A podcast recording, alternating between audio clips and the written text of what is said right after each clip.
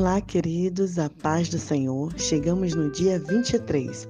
Como crescemos? Deus quer que a gente cresça.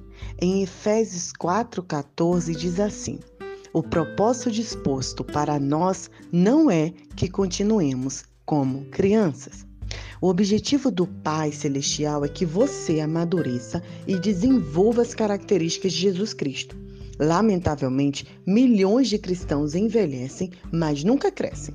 Emperram em uma perpétua infância espiritual, permanecendo de fraldas e sapatinhos de crochê.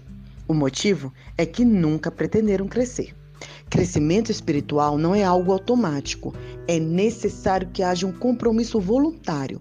Você deve querer crescer, decidir crescer, fazer um esforço para crescer e persistir em crescer.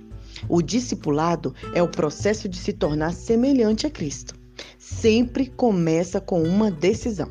Jesus nos chama e nós respondemos: Venham, sejam meus discípulos, disse Jesus. Então, Mateus levantou e o seguiu. Quando os primeiros discípulos escolheram seguir a Jesus, não compreendiam todas as implicações das decisão, da decisão que tinham tomado. Simplesmente atenderam o convite de Jesus. E isso é tudo o que você precisa para começar. Decidir tornar-se um discípulo. Nada mais molda sua vida do que compromissos que você escolhe fazer. Seus compromissos podem desenvolvê-lo ou destruí-lo, mas de qualquer forma serão determinados, determinantes para você. Diga-me com que você está comprometido e eu lhe direi aonde estará daqui a 20 anos. A parte de Deus e a sua parte é importante que entendamos. Tornar-se semelhante a Cristo é o resultado de fazer escolhas em conformidade com Ele, dependendo do seu espírito, para ajudá-lo a consumar essas escolhas. Uma vez que tenha decidido seriamente se tornar semelhante a Cristo, você deve começar a agir de maneira diferente. Você precisará se livrar de alguns procedimentos antigos, desenvolver novos hábitos e intencionalmente mudar sua forma de pensar. Esteja certo que o Espírito Santo o ajudará nessas mudanças. Eu já compartilhei com vocês sobre o fato daqui e também algumas vezes no Brasil, pessoas é, entrarem para a igreja, vamos dizer assim, né? Porque na verdade não se converteram, dizerem que entenderam que Cristo entrou em suas vidas, mas continua perpetuando os mesmos hábitos antigos. Quantas vezes a gente vê pessoas, é, pastores, líderes, pessoas religiosas fazendo coisas que suas tradições fazem, em suas tradições mandam fazer, a família manda fazer, essas pessoas não sabem nem por que elas estão fazendo e elas copiam. Hábitos que precisam mudar. E assim nós vamos crescer. Você precisa alterar o seu piloto automático. Para mudar a sua vida, você deve mudar a sua forma de pensar. Por trás de tudo que você faz, há sempre um pensamento. Todo comportamento é motivado por uma crença e toda ação é estimulada por uma atitude. Deus revelou isso milhares de anos antes dos psicólogos terem essa compreensão. Em Provérbios, até anotei aqui o, o texto, em Provérbios 4, 23, diz assim: Tenham cuidado com o que você pensa, pois a sua vida é dirigida pelos seus pensamentos. Ano passado eu tive a oportunidade de é, uma live que falava sobre crenças limitantes. Nossa, como essa live me acrescentou.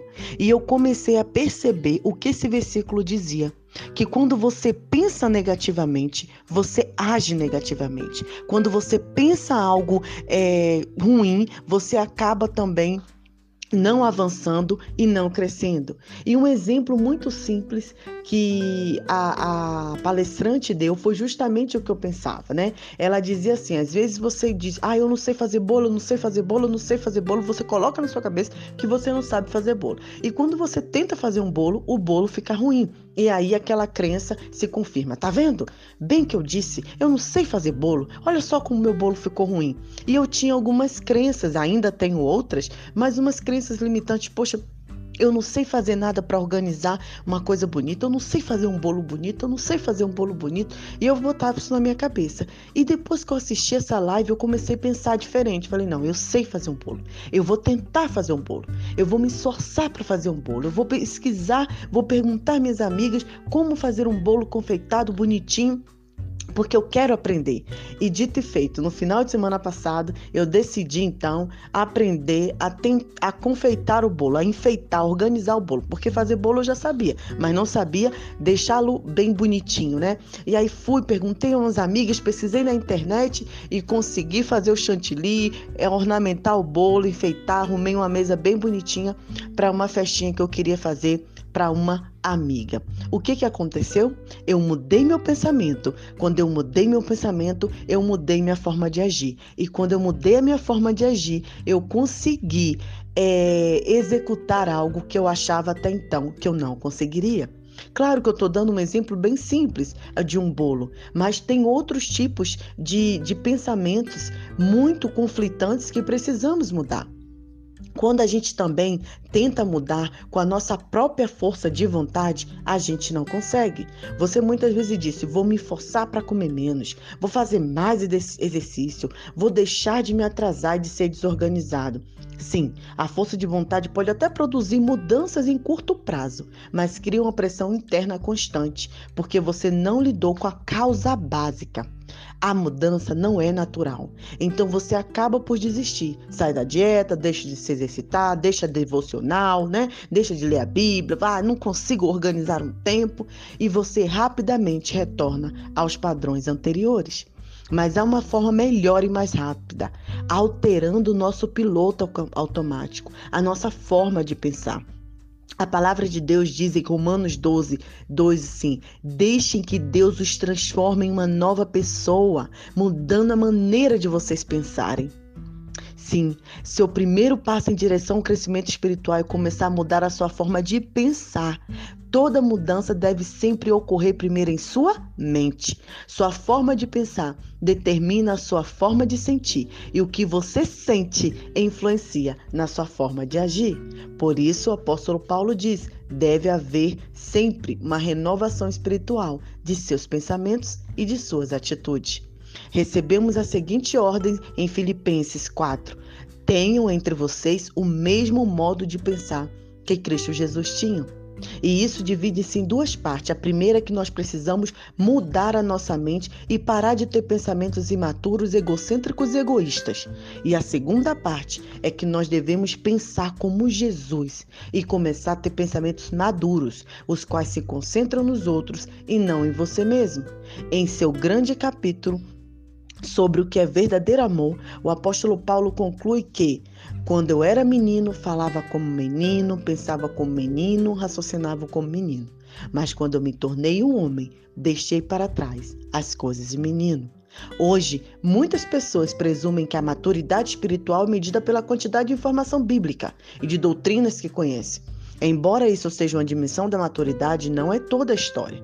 A vida cristã é muito mais do que credos e convicções. Ela inclui a conduta e caráter. Nossos atos devem ser coerentes com a nossa fé e nossas crenças devem ser respaldadas por um comportamento cristão. Eu nunca esqueci uma vez que um professor na faculdade teológica, no seminário, ele disse assim pra gente: Eu nunca chego num lugar e digo que eu sou cristão. Eu não digo a ninguém que eu sou crente. A gente, como assim, professor? O senhor é pastor e não fala ele não. As pessoas devem perceber pelo meu comportamento e pela minha forma de agir. A partir de agora, não precisa você ficar colocando na camisa, na testa, dizendo que você é crente, que você é de Jesus, não. As pessoas vão perceber se realmente você é, pela sua forma de se comportar, pela sua forma de falar, pela forma que você trata o outro com amor, com delicadeza, com paciência. Isso sim, você vai mostrar Jesus. O cristianismo não é uma religião uma filosofia mas é um relacionamento e um estilo de vida. A essência desse estilo de vida, como Jesus disse, é pensar nos outros e não em nós mesmos. Devemos pensar no bem deles e tentar ajudá-los, fazendo as coisas que agradam a eles. Mas nem mesmo Cristo, porque nem mesmo Cristo tentou agradar a si mesmo. Pensar nos outros é o cerne de se tornar semelhante a Cristo e a melhor evidência do crescimento espiritual. Esse tipo de pensamento não é natural, é contracultural, raro e árduo. Felizmente temos ajuda. Deus nos deu seu Espírito Santo. Por isso, não pensamos da mesma forma que as pessoas desse mundo. Algumas devocionais adiante, nós vamos ver ferramentas que o Espírito Santo usa para nos ajudar a crescer. E para concluir, memorizar, lembre-se de Romanos 12, 1 e 2. Não vivam como as pessoas desse mundo, mas deixem que Deus as transforme por meio de uma completa mudança na mente de vocês. Assim vocês conhecerão a vontade de Deus, que é boa, perfeita e agradável. Em que área preciso parar de pensar do meu jeito e começar a pensar no jeito de Cristo? Deus abençoe seu coração.